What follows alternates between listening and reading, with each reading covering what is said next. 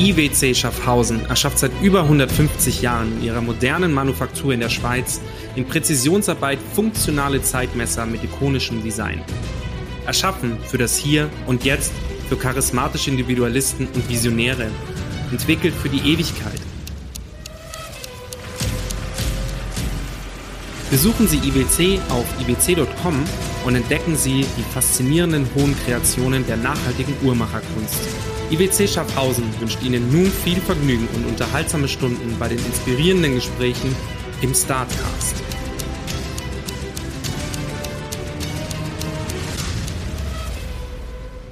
Let's go! Come on! Turn it up, turn it up, turn it up. Welcome to Startcast, your friendly startup podcast from the neighborhood.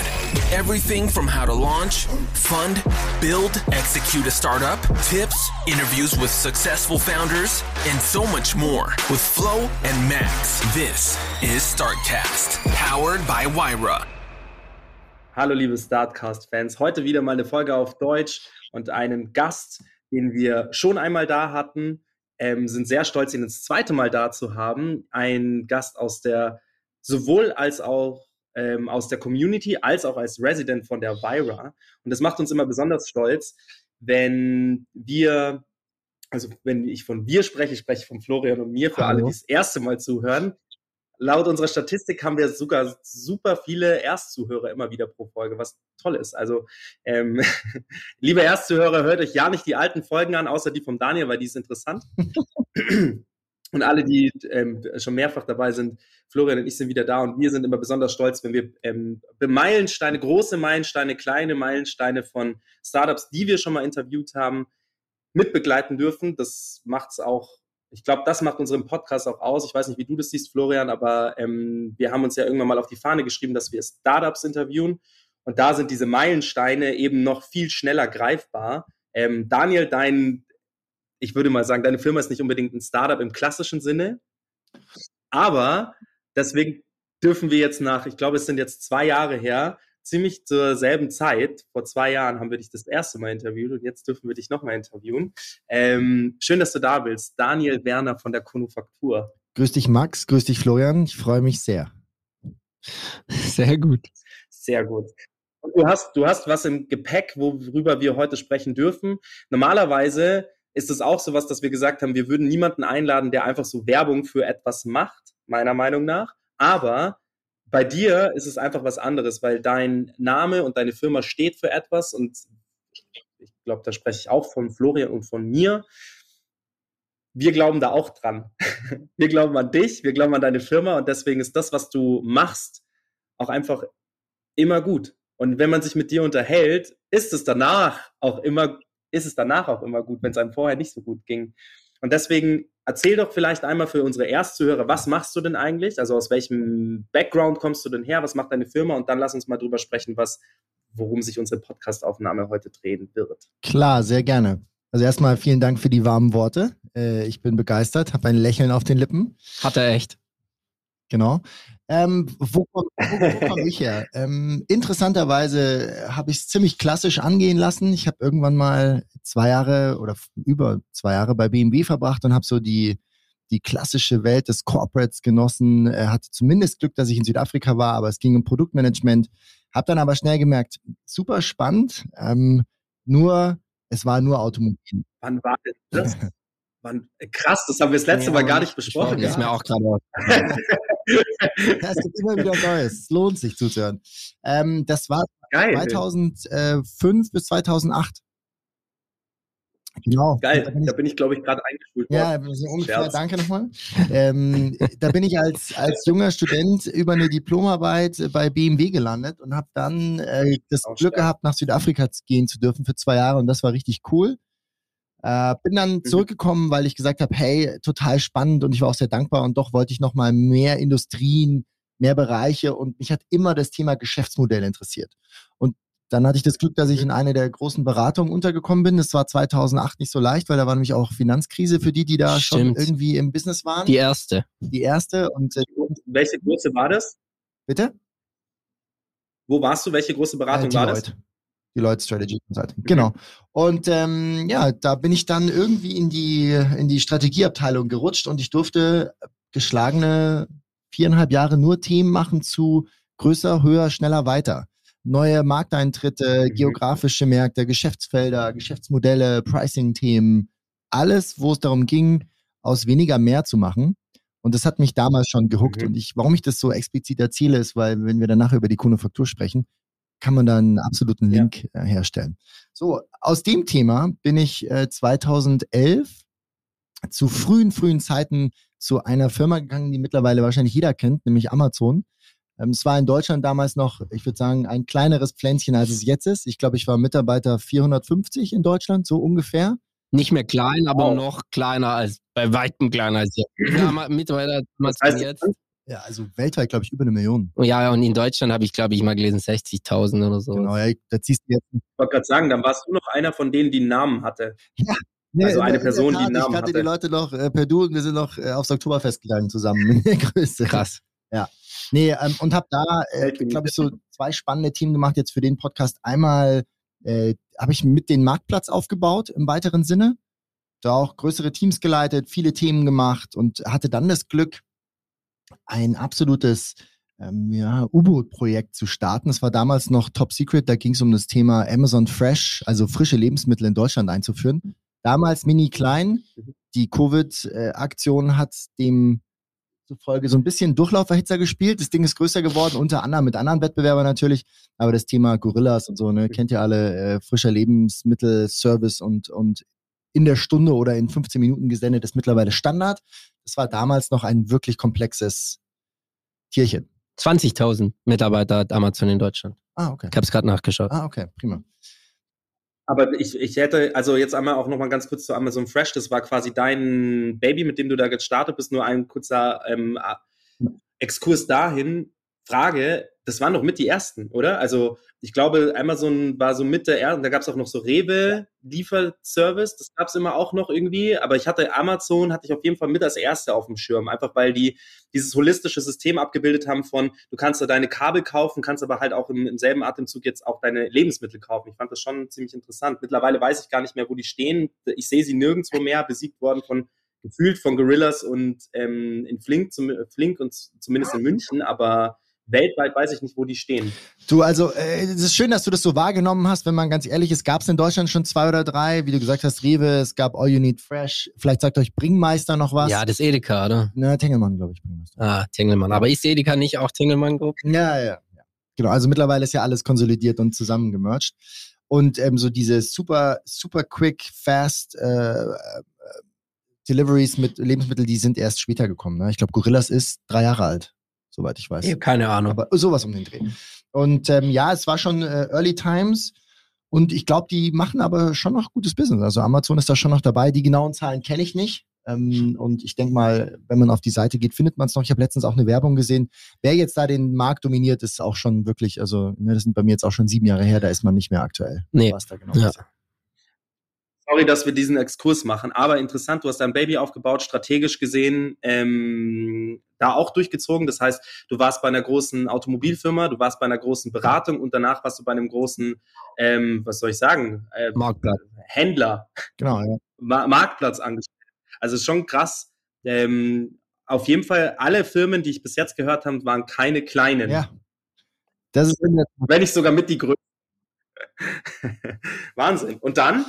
Und dann habe ich mich selbstständig gemacht und habe die, äh, genau, Das heißt, du hast deinen Rucksack, du, der mit den Goldstücken, die du gesammelt hast über, ähm, über die verschiedenen Steps, die Bereiche, die dir nicht so gut gefallen haben, ausgemerzt und gesagt, okay, mit den Bereichen, die mir gut gefallen haben, mache ich, starte ich jetzt fresh. genau, und habe alle Goldstücke in den ersten zwei Jahren verheizt. Nice. Stark. genau, nee, aber Gut, ähm, in der. Tat, mich hat's unternehmerisch gejuckt. Ich wollte noch andere Sachen machen. Ich hatte mehrere Ideen und habe äh, unter anderem die Konofaktur gegründet. Und ähm, Mhm. da kommen wir ja auch gleich dazu, aber das ist jetzt 2016, Ende 2016. Entschuldigung, dass ich das da mal kurz nachfrage. Du hast gerade gesagt, ich bin, ich liebe es, wenn Sätze so ausgehen. Du hast gesagt, unter anderem die Konufaktur gegründet. Ja. Was heißt unter anderem? Unter anderem heißt, dass wir noch ein, ein anderes Startup gegründet haben aus der Konufaktur raus. Das gibt's auch noch. Ähm, da ging's um Online-Videokurse für Leadership-Themen für Young Leaders. Das hieß mal Catch Up with the Best. Das ist mittlerweile, Ah, das stimmt. ist mittlerweile eingestampft. Also den, den, Content gibt's noch und wir nutzen ihn auch, weil es inhaltlich sehr gut war. Allerdings, ähm, ich würde mal sagen, äh, wenn wir eine Fuck-Up-Night machen würden, könnte ich da sehr viel darüber erzählen, was man alles falsch machen kann beim, beim äh, Starten. Ja, aber brillant produziert. Brillant produziert. Das war wirklich auf. Nee, aber ernsthaft, ich habe mir das mal nochmal angeschaut, weil du das ja empfohlen hattest, glaubt, hat deine Schwester gemacht genau. oder so. Ähm, ähm, und ich habe das dann mal verglichen mit so einer ähm, auch Amazon-Produktion, die Schweinsteiger-Doku. Das war, und die Schweinsteiger-Doku kam irgendwie, ich weiß nicht, ähm, wann das war, aber bestimmt fünf Jahre später, wenn nicht sogar sechs, sieben Jahre Mhm. später. Und es war von der Qualität her sehr ähnlich. Also wirklich so von den Farben, von Okay. dem, wie man sich. Ja, wirklich. Also ähm, heiden Respekt daran. Deswegen schade, dass ihr es eingestampft habt und gut, dass ihr den Content noch Und verwertet. Fuck Up Night für alle Zuhörer. Heute ist der 5. Oktober. Wahrscheinlich werden wir es nicht schaffen, die Folge heute ähm, live zu bringen, aber am 6. Oktober 17 bis 19 Uhr ist in der Vira eine Fuck Up Night. Ganz genau. Ja, also äh, vielen Oh, Dank für die. was, was? Was Night? Ja, richtig. ich wollte gerade fragen, was man da macht, aber ich weiß es ja. Vi- Vielen Dank für die Blumen. Ähm, du, das ist interessant, weil wir haben damals schon in 4K produziert, also in 2017. Deswegen, Ja. das war damals schon Hot Shit, sagt man ja so schön, ne? Ja. Und ähm, der Content ist auch immer noch auf Amazon verfügbar. Also wenn du auf Prime Video gehst und Leadership eingibst, sind wir, glaube ich, irgendwie Platz vier oder drei oder so. Also das funktioniert schon noch, aber das Geschäftsmodell leider hat es nicht geschafft. Zu viel Content da draußen. YouTube hat, hat überhand genommen und ähm, ja, viele Learnings. Ja, Ja, es- und der Markt es ist eine Content Basic. Also primär Geld zu verlangen für Content, wie du schön gesagt hast, hat YouTube eigentlich hm, abgelöst. Ich will es nicht negativ sagen, nicht Ja. zerstört, weil das nicht wahr. Es hat einfach abgelöst. Ja. Die Leute verdienen immer noch Geld mit Content und zwar gibt es wahnsinnig viele Leute, die wahnsinnig viel Geld mit Content verdienen, aber halt anders. Ja. Über Werbung. Ja, also halt Werbe, Werbung. Ja. Und plus, wenn sie halt von den Großen bezahlt werden. Ich meine, ich, ähm, jetzt auch mal da, ein kurzer Exkurs dazu. Ich meine, du bist halt gegen welche angetreten, wie, ähm, ich glaube, ich weiß nicht genau, wie es in, in Deutschland, ähm, Meet Your Master oder so hieß es, glaube ich, in. Deutschland und ähm, Masterclass hieß es in Amerika, so, genau. okay. Und das ist dann halt schon so, wenn du halt sagst, hey, die haben ein Pricing an den Tag gelegt, glaube ich, von 192 Dollar oder so, oder 198 Dollar im Jahr. Aber die hatten halt, in Anführungsstrichen, jetzt nicht despektierlich gemeint, aber die hatten halt Hochkaräter, wo du halt sagst, da schaust du dir einen Peter Lindberg an, wie er erklärt, wie er fotografiert. So. Und ob das jetzt wirklich was bringt oder nicht, weiß man nicht, aber das ist halt so, das sind halt so die Großen aus den USA. Und wenn man da halt antritt, nur in einem Bereich zum Thema Leadership, ähm, was ja, Das was im, im deutschen Kannst Bereich du halt schon beim Namen nennen. Ja, ist ja keine Chance, weil die Marketingmaschinerie einfach nicht so Mal- läuft. Genau. Also wenn du, na, ja, wenn Ja. du, wenn du mit ähm, irgendwie, wer war der Regisseur, den sie da auch hatten? Steven Spielberg hat irgendwie über seine Ja, oder Regie- Frank Gehry in der Architektur, Ja. Serena Williams im Tennis. die, Also, die Namen sind, ziehen einfach so, dass sie alles andere schlucken. Gordon Ramsay für, für Kochen. Ja, Gordon Ramsay für Kochen, das war abnormal. Und auch wie die das produziert haben, das war abgefahren. Und da, wenn du dagegen antreten willst, musst du halt, ich meine, die haben wahrscheinlich Millionen Ja. ähm, in, in, Ja. in, Ja. in, nee, nicht nur in Produktion, sondern einfach Millionen auch in Advertising ähm, rausgehauen. Ja. Egal. Jetzt haben wir schon 15 Minuten verbraten. die Lebensgeschichte ist die spannendste Geschichte, Max. Du weißt ja, wie es ist. Sehe ich auch. Ja. Korrekt. So, und jetzt haben wir, jetzt haben wir deinen Rucksack voller Erfahrung. Und was hast du aus dem Rucksack gemacht? De facto haben wir eine Wachstumsberatung aufgebaut. Jetzt stellt sich wahrscheinlich jeder die Frage, was ist denn eine Wachstumsberatung? Und ich habe ja vorher diesen kleinen Exkurs gemacht, äh, welche Themen mich so in meiner Karriere beschäftigt haben. Und das war immer, ich nenne es einfach gerne höher, weiter, schneller. Ich habe mich immer mit der Sunny Side beschäftigt. Also Ja. wie kann ich Geld einsetzen, um andere Themen größer zu machen, Produkte größer zu machen, Services, Märkte, Ja. Firmen, Erweiterungen. Weniger mit dem, ich muss es kürzen oder kleiner machen. Und das hat mich, und das macht mir auch am meisten Spaß. Also man muss auch ehrlich sagen, dass die Konufaktur entstanden ist, ah, 50 Prozent aus dem Thema, was möchte ich gerne machen, was macht mir Spaß, und 50 Prozent aus dem Thema, wo bin ich gut. Und das habe ich getestet und interessanterweise kommen die Kunden zu uns. Und ähm, wahrscheinlich spürt man es auch. Ich, ich weiß es nicht, ich habe mich mit Kunden darüber noch nicht unterhalten. Aber das, was wir machen, macht uns Spaß und wir sind richtig gut. Und irgendwie ist da ein Match entstanden. Und daraus ist äh, dieses etwas, ja, also interessante Kombination, sehr spitze äh, Firmenkonstrukt der Konufaktur entstanden. Und die Konufaktur hat sich so als, als Credo gesetzt oder als Purpose, wir glauben dran, dass Wachstum der ultimative Erfolgsindikator ist. Das heißt, wenn etwas wächst, ist es am Ende erfolgreich. Und ähm, wir haben eigentlich eine ganz ähm, ja, spitze, spitze Fokussierung. Wir arbeiten eigentlich hauptsächlich mit Mittelstand und Scale-Ups oder Startups. Da, glaube ich, kommen wir auch zusammen, weil wir mit sehr vielen schnell wachsenden Startups hier auch schon gearbeitet haben, nicht nur im deutschsprachigen Raum, auch in, in, im europäischen Ausland. Und wir verbinden diese zwei Welten, weil wir glauben, dass sowohl beide voneinander lernen können, als auch natürlich ein Startup irgendwann ja am liebsten ein Mittelstand oder ein Corporate werden möchte. Ja? Die wollen ja dahin. Und andersrum will der Mittelstand wissen, was passiert da und wie kann ich mich weiterentwickeln. Und sie sind oft mhm. leider oder was heißt leider, aber im Vergleich zu Corporates sehr viel agiler. Mittelständler sind, haben schnellere Entscheidungswege ähm, und bewegen sich schnell. Jetzt würde man sagen, ja gut, heißt das, ihr arbeitet gar nicht mit Konzernen? Nee, stimmt nicht, sondern unser Credo ist da, wo Wachstum passiert, also in Bereichen, in einzelnen Bereichen von Konzernen, super gerne, machen wir auch viel. Aber unsere Prämisse ist, da muss irgendwie Wachstum passieren. Wir sind ganz schlecht in, wir kommen wo rein und dann passiert da nichts. So. Okay, also die klassische ähm, wir, wir, wir haben, wir, wir sind die Post und ähm, wir brauchen jetzt eine Umstrukturierung, weil alles schwierig und Geschäftsmodell eigentlich outdated. Nicht die Konofaktur. Nee, und haben wir auch schon abgesagt in der Vergangenheit.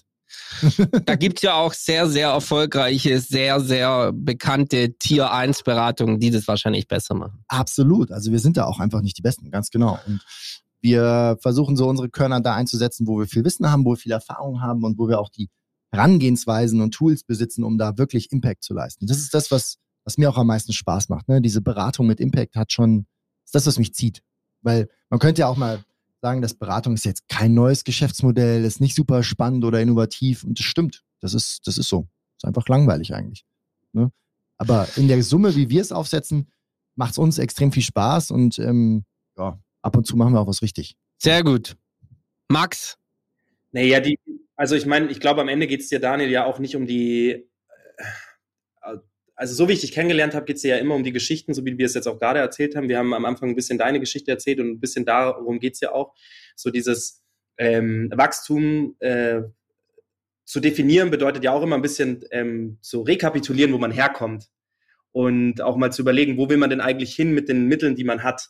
Und ich glaube, dir geht's auf der einen Seite findest du ja auch spannend. Ich meine, darf man Kunden von dir nennen? Ja, klar. Klar.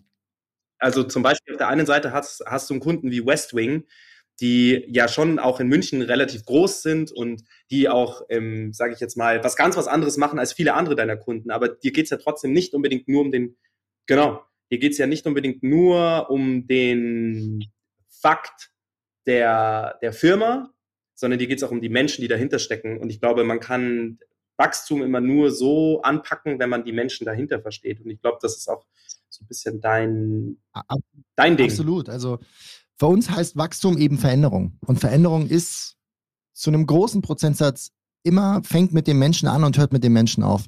Und ähm, da ist unsere ja. Ausprägung auch, ja, eben die Strategie und den Menschen zu, zu beachten, weil wir glauben, dass die, die Veränderung immer eine Herausforderung ist für die Organisation und am Ende ist es das Individuum. Das musst du schaffen, auf die ja. richtige Art und Weise auf die Reise mitzunehmen. Und dann entsteht Wachstum. Ganz genau. So, und jetzt mal unterm Strich. Jetzt hast du deine Firma, also du kommst von, von großen Firmen, hast deine eigene Firma gegründet, hast mit deiner eigenen Firma ähm, so deine Lehren gezogen, bist jetzt, wie lange gibt es eure Firma schon? Sechs Jahre bist sechs Jahre auf dem Markt. Das bedeutet, ähm, trittst sechs Jahren, seit sechs Jahren gegen die Großen an. Dein Team wächst stetig. Und jetzt habt ihr was gemacht. Ähm, wir uns ähm, treffen heute.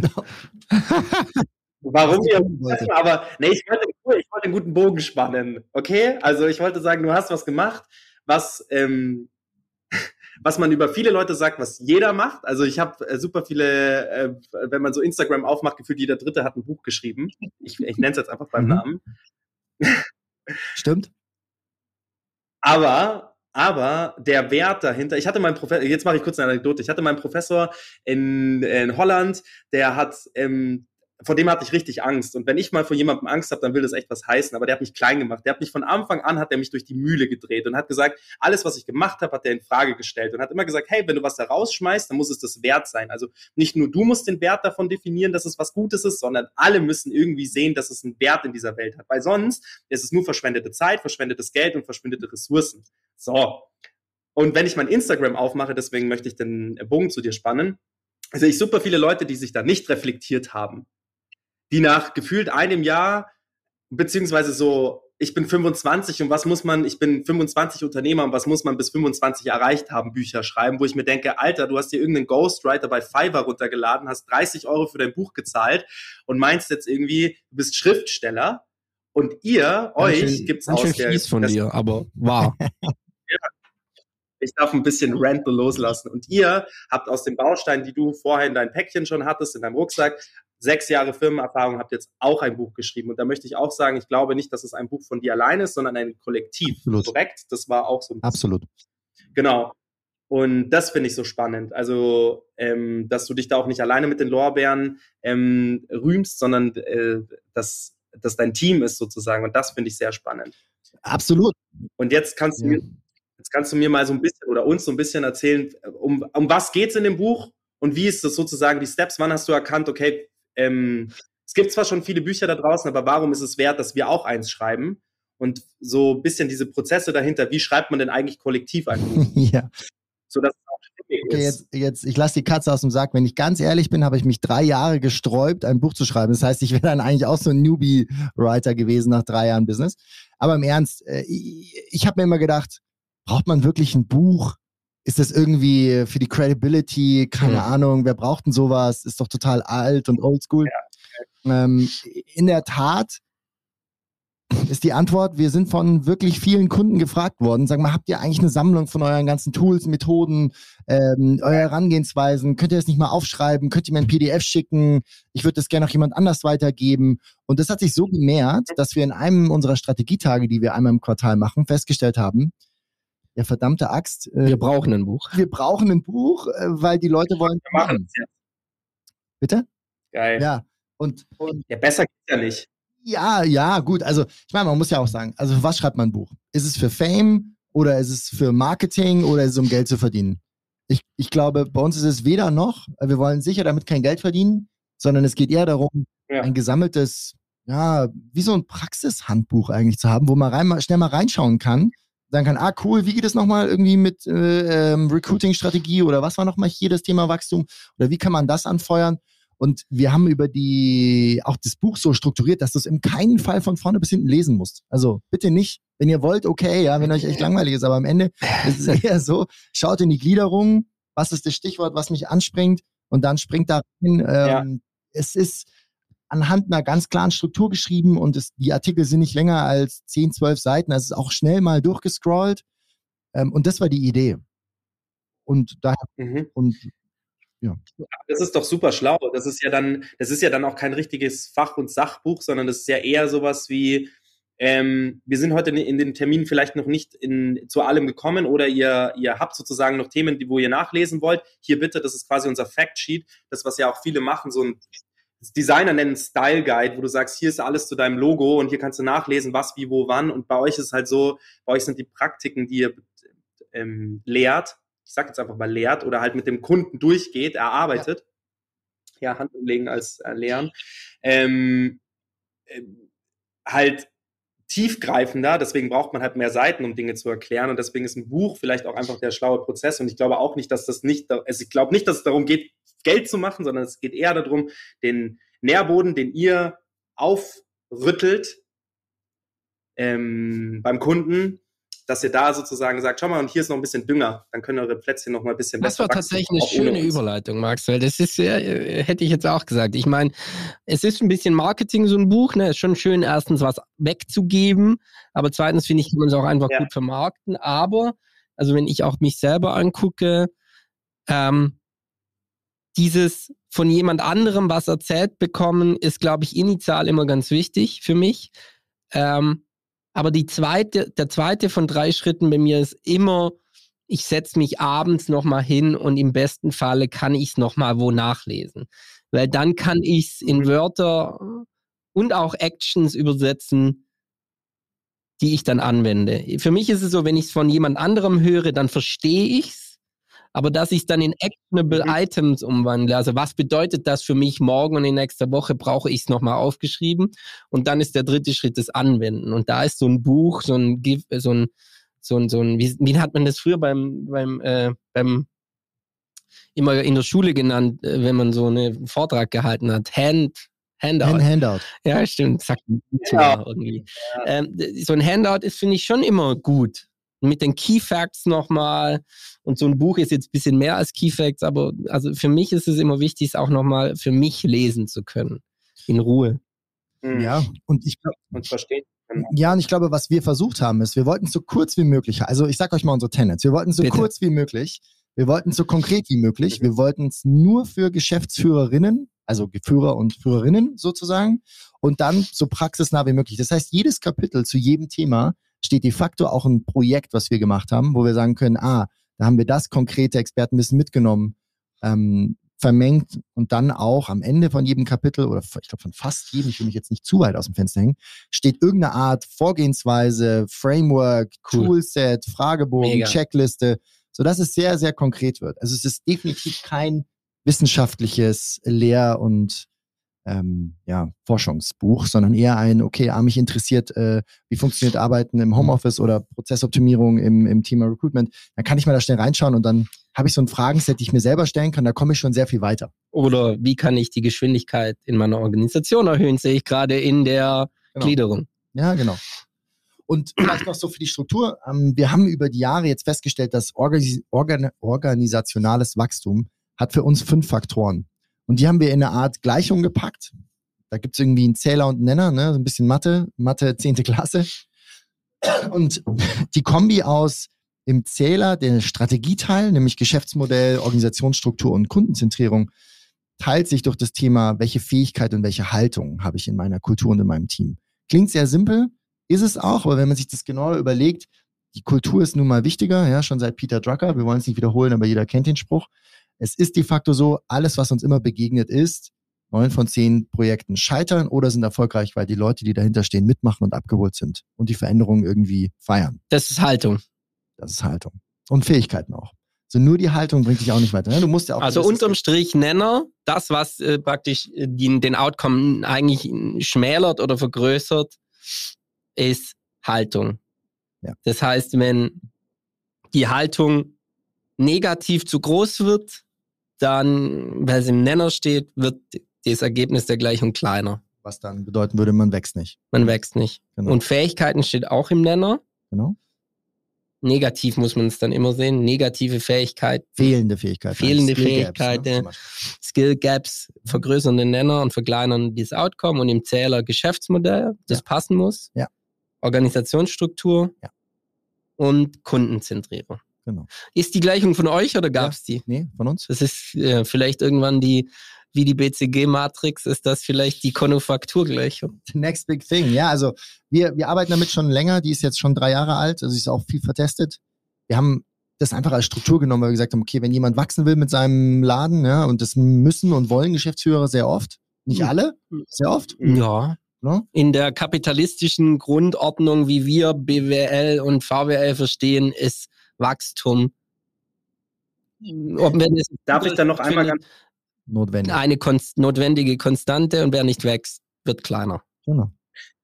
Darf ich, da, darf ich da noch einmal ganz kurz auf die Formel eingehen? Also es ist ja schön, ähm, dass der Florian mit seinem BWL-Verständnis und seinem BWL-Background das versteht, aber wie soll Otto Normalverbraucher wie ich, ähm, auch Geschäftsführer einer Firma, das jetzt verstehen? Möchtest du vielleicht noch einmal ganz kurz, einmal äh, würde ich gerne noch mal einen Schritt zurückspringen, ähm, aber das können wir gerne hinten anstellen, und zwar, wie die Prozesse dahinter sind, wie, man, wie ihr das Buch geschrieben habt als Kollektiv, das sozusagen, dass das auch stimmiger Zusammenschnitt ist. Hat da jeder ein Kapitel geschrieben, das abgeliefert und ihr habt es dann auf ein Wording gebracht oder habt ihr gemeinsam ein Mhm. Kapitel geschrieben? Aber lass uns die Frage hinten anstellen und zuerst über die Formel sprechen.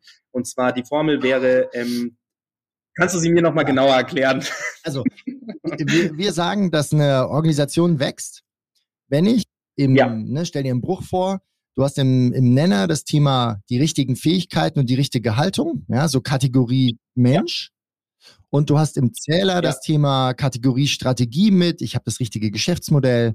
Ich habe eine passende Organisationsstruktur dazu. Und ich habe die richtige Kundenzentrierung, weil ohne das geht's heute einfach nicht mehr. Und das in, äh, in diesen fünf Faktoren steckt sehr, sehr viel drin. Und das dient auch als Struktur für dieses Buch.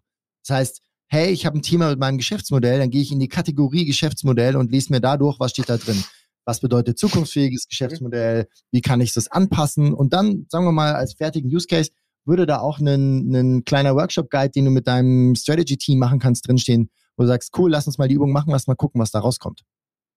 Also sehr, sehr ja. hands-on von der Ableitung, was sind die vier Faktoren oder fünf Faktoren, wie hängen die zusammen, was kann ich konkret tun, um sowas mal zu überprüfen und zu schauen, ob unser Geschäftsmodell noch optimierungsfähig ist oder unsere Strategie. Können wir können wir denn theoretisch die Formel jetzt am Florian anwenden? Also jetzt nur mal so als Beispiel. Warum denn an mir persönlich? du meinst an der Myra? Exakt. Ja. Geschäft, am geschäftlichen Florian. Ja, dann lass uns mal versuchen. Geschäftsmodell.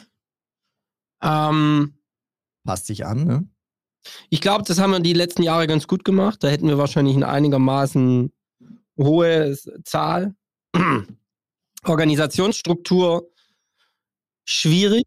Was heißt eigentlich hohe Zahl? Wir, wir sprechen jetzt hier gerade konkret. Ja, stell dir vor, Max, man würde einen Wert von 1 bis 10 eingeben, mit 10 irgendwie Max. Ne? Max, Max. Genau. Und dann sagt jetzt der Florian einfach, er würde bei Geschäftsmodell 7. 7. Er würde sich eine 12 geben. Dann Organisationsstruktur äh, haben wir viel rumprobiert, sind wir bestimmt nicht ganz oben dabei. 5. Kundenzentrierung würde ich sagen, ich glaube, das, was die Telefonica von uns will, weil das unser Nummer eins Kunde und die Startups, was die von uns wollen, weil die müssen wir glücklich machen, damit die Telefonica glücklich wird. Da würde ich uns fast, da würde ich uns eine 9 geben. Das haben wir sehr gut gemacht. So, das ist der Zähler. Mhm. 7 plus 5 plus 9, wenn ich nicht, wie ich verrechnet habe, gibt ähm, 21. Ähm, und Fähigkeiten, ähm, also fehlende Fähigkeiten. Ich glaube, wir sind ein sehr junges Team. Wir haben dennoch Fähigkeit ist ja auch. Jetzt muss ich überlegen. Fehlende. Fähigkeiten wäre 10 sehr schlecht. Genau. Wahrscheinlich sind wir da bei einer 4, so in der Richtung. Ja, wir sind ein junges Team. Und Haltung, wollte ich gerade sagen, also meine Leute sind schon überdurchschnittlich motiviert. Also wahrscheinlich haben wir irgendwo, sind wir bei einer Motivation weit über dem Konzern aber auch wahrscheinlich unter dem Gründer, der 0 oder 1 hat, wahrscheinlich so eine 2. So. Und das heißt, unser 21 durch 6, tue ich mir jetzt schwer auszurechnen, ist 3,5. 3,5. Sagt mir jetzt nichts, ist das gut oder schlecht? Das ist der Punkt. Das sind äh, Momentaufnahmen. Wir würden jetzt natürlich mal in die einzelnen Themen gehen und sagen, okay, warum ist es eine 5 und keine 7? Warum ist es eine 9 und keine 6? Was steckt da dahinter? Das heißt, du gehst durch die Themen durch und sagst, wo ist das meiste Potenzial nach oben? Ja. ja siehst du bei deiner Organisationsstruktur. Wahrscheinlich auch wie, Bitte? Wahrscheinlich auch sowas, ja, wahrscheinlich auch sowas wie, wo warst du letztes Jahr? Wo willst du hin? Genau, also, das ist ja auch immer so ein bisschen eine Frage, die sich entwickelt, weil du hast ja, du sprichst von Wachstum, also deine, das ist ja immerhin auch ein Firmen, ähm, Firmenbuch, sag ich mal, ein Hand, ein, ein Handout. Und dann spricht man halt, hey, du hast, wo warst du letztes Jahr? Bist du irgendwo besser genau. und schlechter geworden? Das heißt, jetzt nur für mich zum Verständnis, je kleiner die Zahl unten und je größer die Zahl oben, desto ja, besser läuft eine genau. Firma. Ganz genau. Ja. Ganz genau. Und, und ist halt nicht normiert und deshalb ist es alleinstehend nichtssagend, aber sobald du kannst vergleichen, ne? Du kannst Firmen vergleichen, du kannst Zeitablauf vergleichen und dann macht es schon Sinn. Ganz genau. Eigentlich interessantes ja. Tool. Und es gilt auch immer nur zur Analyse. Ja. Ne? Eine wirkliche Handlungsempfehlung hast du da draußen nicht, sondern du musst dir schon überlegen, was bedeutet es denn genau in der Org-Struktur? Wo hapert es denn? Was könnte man genau. anders machen? Ja. Was hast du schon versucht? Wie geht's, wie geht's weiter? Und dann. Aber es ist ein Ansatzpunkt, um zu überprüfen, wo hapert es in der gleichen. Ist es Geschäftsmodell, wo ich klar denke, es ist wenig? Ist es bei uns was Orga-Struktur mit sehr geringer ähm, Punktesetzung? Ist es Kundenzentrierung? Haben wir zu viel fehlende Fähigkeiten? Haben wir eine schlechte Haltung? Ganz genau. Und dann kannst du ansetzen an den Punkten, ne? Genau. Und Weil, dann ja. kannst du vielleicht die einige Kapitel lesen aus dem Bereich und dann hast du vielleicht neue Ansätze.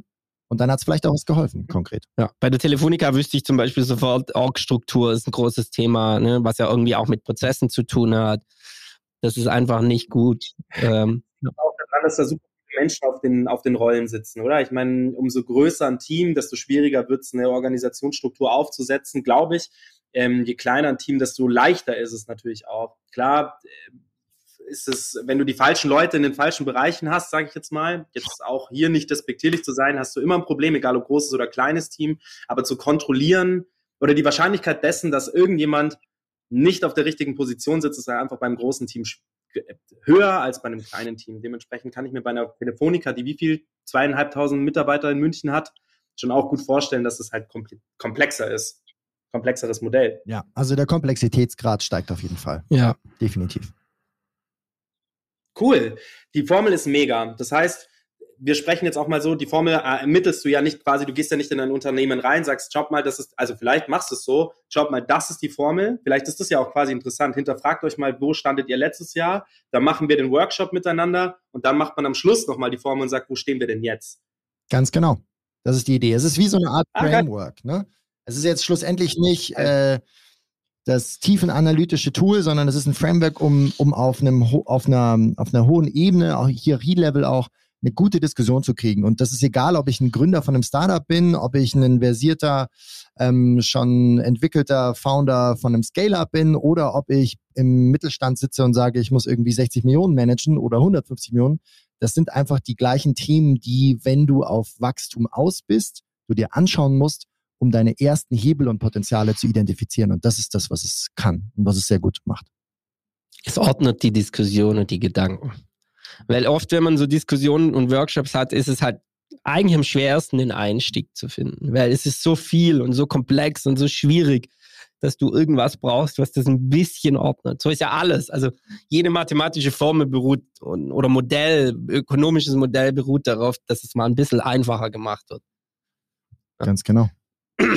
Weil die Welt zu komplex ist. Ja. Sehr absolut. cool. Können wir jetzt nochmal ganz kurz darauf zurückspringen, wie das Buch entstanden ist? Also einmal nochmal ganz kurz den Prozess aufzuarbeiten. Dein Team und du arbeitet da jetzt da sozusagen, also drei Jahre lang hast du dich dagegen gesträubt. Warum eigentlich?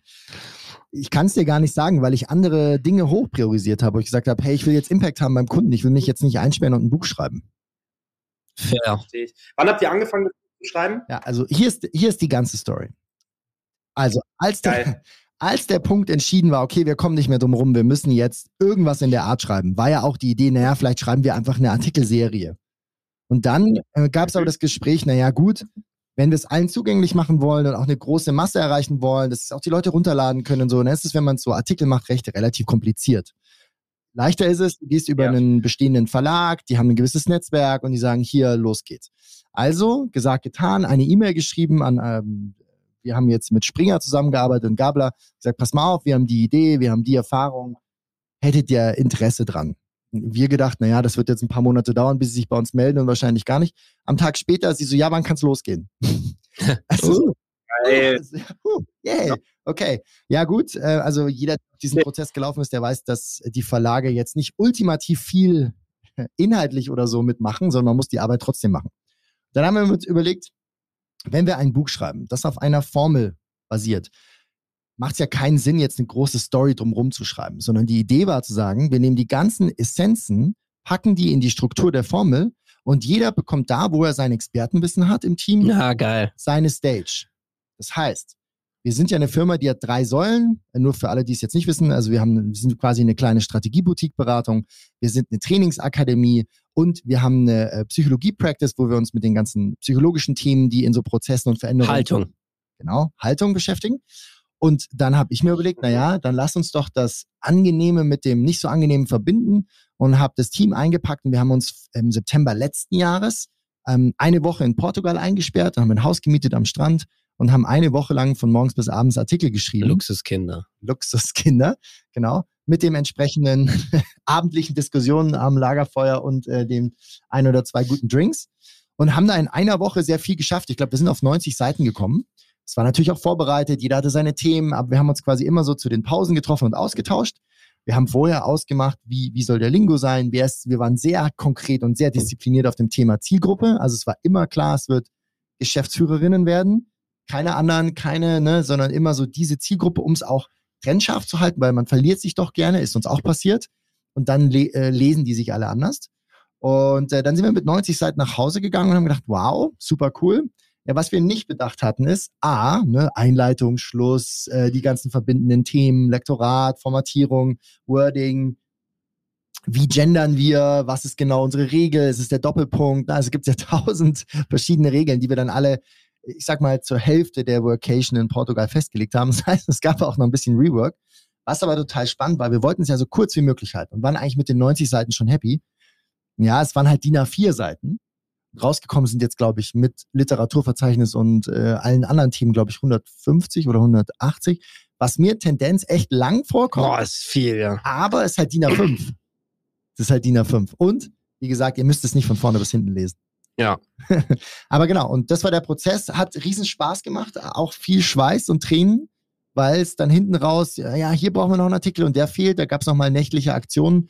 Aber im Gro haben wir es als Team-Effort äh, in Portugal geschrieben und das war, ich glaube, ich mit für mich die angenehmste Art und Weise, ein Buch zu schreiben. Wenn ich mir jetzt vorstelle, dass wir uns alle in den Kämmerlein gesperrt hätten, was vielleicht nicht so. Bisschen anstrengend. Ein bisschen anstrengender geworden. Genau. Ja, und dann haben wir es jetzt äh, quasi in einem Jahr zusammengepackt. Der Verlag, für alle, die ein Buch schreiben wollen, braucht dann noch relativ lange. Bei uns waren es sechs Monate, also wir waren fertig im März mit dem Content. Es dauert aber noch eine Weile. Und äh, diesen Monat. Warum Verlag? Warum Verlag? Weil mhm. Amazon, da sind wir wieder bei deinem Print on Demand, meiner Meinung nach die beste Erfindung der Welt. Mhm. Da kam ein bisschen Eitelkeit mit. Weil, und zwar die Eitelkeit, um es an genug Adressaten zu bringen. Wenn du es an Print on Demand, dann hast du nicht nur die Aufgabe, dass du erstmal Leser finden musst, sondern du musst dann auch noch diesen Glaubwürdigkeitsspritzer mit reinpacken. Und wenn du Springer Gabler machst, hast du automatisch eine größere Reichweite, die du erreichen kannst.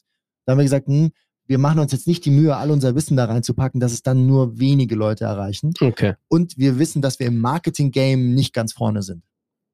Und machen die für euch Marketing? Ja. Bringen die das in die Buchhandlungen ja, und so? Genau. Das ist das Ziel. Genau. Nee, die bringen in die Buchhandlung, die packen das auf äh, Amazon, natürlich, also auf die Online-Buchhandlung. Ähm, es gibt es als Direkt-Download-Link auf Springer Gabler, es gibt es als E-Book in allen Formaten, du musst dich nicht um die Formatierung kümmern. Und ähm, ja, also es gibt auch, wenn wir wollen, irgendwie Lesungen, wobei das ist dann so ein bisschen, je nachdem, wie gut es angeht. Ähm, aber die übernehmen das ganze Marketing-Game und das war mir eigentlich ganz, ganz Na das, okay, guter, guter Punkt. Ja. Weil ich äh, schreibe, oder ich bin schon fertig, der Max weiß es. Ich habe schon ein Kinderbuch geschrieben. Wow. Und äh, als, als nächstes ja. geht es jetzt auch die Frage, machen wir Amazon Print on Demand? Der Max macht die Website und wenn die Website fertig ist, ist wirklich die Frage, machen wir Amazon Print on Demand oder geben wir uns auch die Mühe, über einen Agenten oder an die Verlagshäuser zu kommen oder die Verlagshäuser selber zu kontaktieren. Und mhm. ich bin mir da auch noch unschlüssig. Deshalb mhm. habe ich jetzt mhm. gefragt, warum ihr den Weg gegangen seid. Also ich bin ganz offen, es war ein bisschen Eitelkeit, weil wir halt gesagt haben, so viel Mühe dafür, dass es dann im Print-on-Demand-Dschungel äh, ver, ver, verschwindet. verschwindet. Und ich, wie gesagt, wir haben es halt mal versucht und die haben sich einen Tag später gemeldet. Also da war jetzt nicht viel Taktik dabei, sondern eher wahrscheinlich auch Glück. Ja. Was man braucht und der richtige Zeitpunkt ist nicht nur Glück, sondern ähm, die haben vielleicht danach gesucht und ihr habt es geschrieben. Fertig. Ja. Und am Ende ist es, glaube ich, auch so ein bisschen stolz. Ähm, wir, wir leben alle in einer Welt, wo wir nicht mehr was Haptisches schaffen. Also keiner von uns dreien hat einen Beruf, wo wir ein Bett bauen, wo wir Schreiner sind, wo wir Schlosser sind, egal was. Und dann die, selbst bei mir, der ja doch auch irgendwie Fotos macht und dann ja irgendwie ein ähm, Licht einfängt, dass man dann cool drucken könnte, aber das kommt so selten vor und jedes Mal, ähm, wenn was gedruckt wird von mir, freue ich mich immer wie, wie ein kleines Kind, weil ich mir denke, ja, genau dafür sind Fotos gemacht worden. Und bei dir, Daniel, ist es ja auch so. Du lehrst deine Praktiken oder ihr erarbeitet eure Praktiken ja immer theoretisch. Ja. Und jetzt habt ihr, jetzt habt ihr was Haptisches in der Hand, wo man hochhalten kann und sagen kann, schau mal, schau mal, das ist so. Und selbst wenn es nur, also ich meine, das, das, also wenn das jetzt das erste Buch ist, ist es ja auch immer spannend, dann auch so das dann mal so, dass man auch seinen Kindern in die Hand drücken kann und sagen, mal, schau mal, das habe ich irgendwann mal, das haben wir irgendwann mal geschrieben. Cool, ja. Ja, doch, absolut. Also das, da ist schon was dran. Und ich habe mich auch überzeugen lassen jetzt. Ich, ich habe ähm, auch einen weiteren Vorteil gesehen, das ist ein super Weihnachtsgeschenk. Wir werden das, glaube ich, allen unseren Kunden.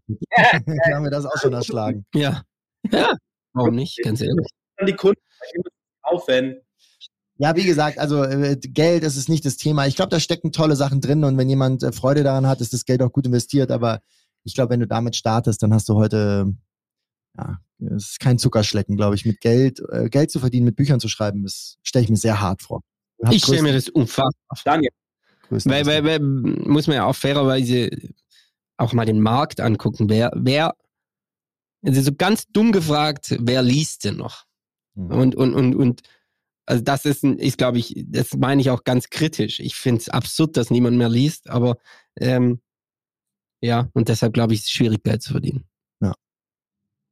Ja, sagen wir es mal so, ich glaube halt, das Medium Buch ist halt, ähm, boah, ich rede da auch aus einer Bubble heraus, ist halt ein Urlaubsding. Entweder nimmst du halt einen Roman mit oder wenn du halt im Alltag liest, dann konsumierst du halt eher das Medium Film. Deswegen glaube ich, ist die Zukunft auch so ein bisschen kombinativ. Das bedeutet, du hast ein Buch, das immer mit ähm, Filmen funktioniert, bei euch ja auch in der Praxis geil anwendbar, theoretisch. Das könnte ja dann irgendwann mal der Step 2 sein, dass ihr kleine QR-Codes bei euch im Buch habt, sagt, hey, scannt den mal und dann springt man diese, diese, diese Lektion, die die Leute da erarbeitet haben, nochmal in ein was Visuelles oder Ja, was witzig. Auditives. Kann ja auch einfach noch ein Coole Idee eigentlich. ähm, kann ja auch einfach noch ein äh, oder oder oder lass es so, lass es so simpel sein wie ähm, bei den ja, lass es so simpel sein, dass es einfach eine Playlist ist, die halt vor deinem Kapitel kommt und sagt, hey, scan den QR-Code. Wenn du jetzt dieses Kapitel liest, diese Musik ist, bei dieser Musik ist dieses Kapitel geschrieben worden, vielleicht kannst du dich ein bisschen weiter noch reinversetzen und dann verbindest du mehrere Medien miteinander. Ich glaube, äh, das ist auch ein Reiz irgendwie. Cool. Hybrid Entertainment. Ja. Genau. Okay, aber jetzt noch mal ganz kurz. Eigentlich ist es ja auch manchmal schön, nur die eine Sache zu tun und nicht mehrere Sachen auf einmal. Ähm, das muss man auch mal, muss man dazu sagen. Also cool. Jetzt mal runtergebrochen, Strich drunter gezogen. Wir haben jetzt ermittelt, wer, ähm, was die Inhalte des Buchs sind. Ähm, wir haben auch ermittelt, wer die Zielgruppe sind, und zwar GeschäftsführerInnen. Ähm, wir haben äh, eine Praktik, wir sind eine Praxis durchgegangen am Florian und der Vira. Ich fand das sehr spannend, dass auch, ähm, dass du das egal auf wen anwenden kannst, also egal welche Firma kann sich da ja einreihen, egal wie groß, wie klein, ähm, wie schnell wachsend, wie langsam wachsend. Ähm, genau. Ähm, kommt ja nur auf die eigene Reflexion an. Ähm, wo das Buch erhältlich ist, hast du noch nicht so direkt gesagt. Also wo kann ich das kaufen? Wenn ich das jetzt zum Beispiel sagen, es wird auf die Website kommen, genau, kundefaktur.com, interessanterweise. Nee, äh, es ist ab dem 10.10., es ist im Moment vorbestellbar auf dem Springer Gabler. Also ich glaube, der, der ah ja, Der gesamte Titel heißt Nachhaltiges Wachstum im Mittelstand. Ein Praxisleitfaden für Geschäftsführerinnen. Hm, Das ist kaum sperrig, aber okay. Ja, ja. Genau, wurde so festgelegt. magst du mal, magst du mal das, äh, das Cover hochhalten? Dann kann ich es kurz beschreiben unseren Zuhörern, wie es aussieht. Das machen wir dann wann anders. das, ähm, Das, das, Oh, oh. ja, ja, das, man kann es schon beschreiben. Das ist dieser klassische Springer Gabler, oben blau, unten der Titel weiß. Ist halt ein Wirtschaftssachbuch. Ja, also es gibt kein fancy, Ja. fancy Bild.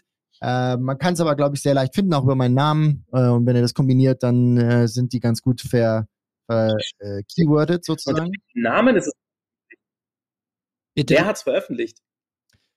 Ja, wenn du die Namen der Autoren, Nochmal? also unter anderem meinen, mit eingibst und äh, Ja, ach so. nachhaltiges Wachstum und Springer, dann kommst du dahin. Daniel Werner, nachhaltiges Wachstum im Mittelstand, ein Praxishandbuch für GeschäftsführerInnen. Genau. Und ich glaube, wir können sonst auch in dem Podcast unten nochmal den Link reinpacken. Ja. Dann äh, in der Beschreibung. Ja, das machen wir so. Genau. Und ansonsten, also wie gesagt, es gibt es auch dann ab 10.10. auf Amazon, auf ähm, allen möglichen gängigen Libro oder Libra heißen die, glaube ich. Also diese gängigen Online-Händler. Ja. Und man kann es wahrscheinlich Würde auch beim Hugendubel bestellen. Wahrscheinlich auch beim. Hugendubel, beim Osiander, wie der schwäbische Buchhändler aus Tübingen. Bitte, Max? Eure Bücher auf. Ich, mich würde es mal sehr, sorry, mein Internet ist so Ja. schlecht. Äh, mich würde mal interessieren, was die Auflage ist von dem Buch. Jetzt müssen wir in einem Jahr uns wieder treffen. Darf man das? also ich weiß nicht, was.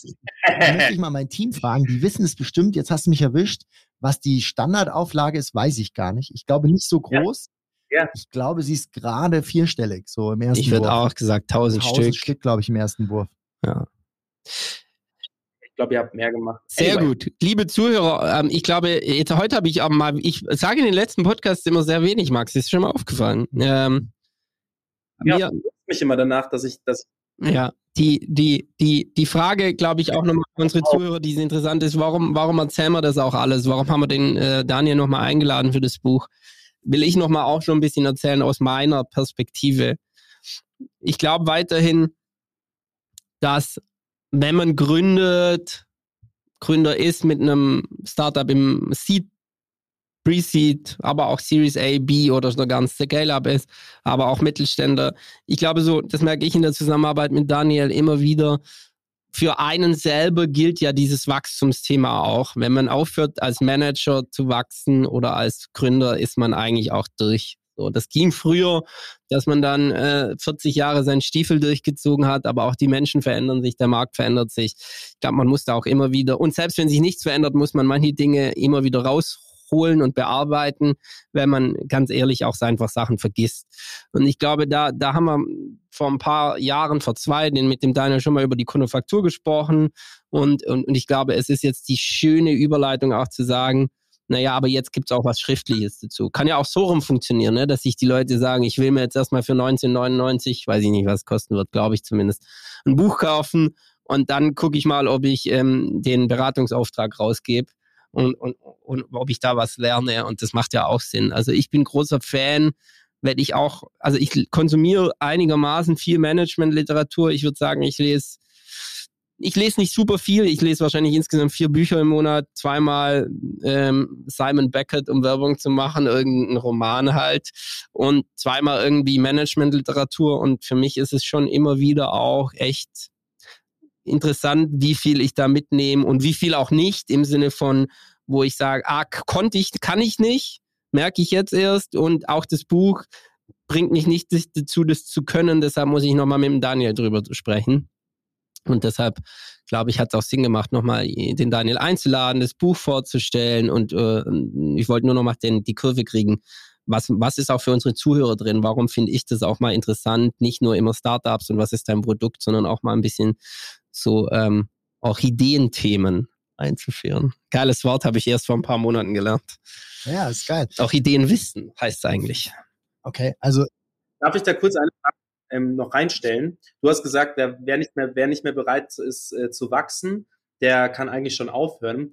Ähm, darf ich da fragen, ähm, in welcher Form wachsen? An sich selbst wachsen oder im Team wachsen? Weil wenn, ich möchte nicht, dass das falsch verstanden wird, weil ich glaube nicht, dass, dass, dass es da um eine Zahl geht. Das bedeutet, dass man Wachstum für uns oder halt für die, für ganz viele ähm, Unternehmer bedeutet, wie es da, wie es da Daniel vorher beschrieben hat, höher, schneller, ja. weiter mehr, mehr. Ich glaube nicht, dass es um, um Team geht. Ich, ich, ich, also in meiner Welt geht es nie um die Zahl und das Team.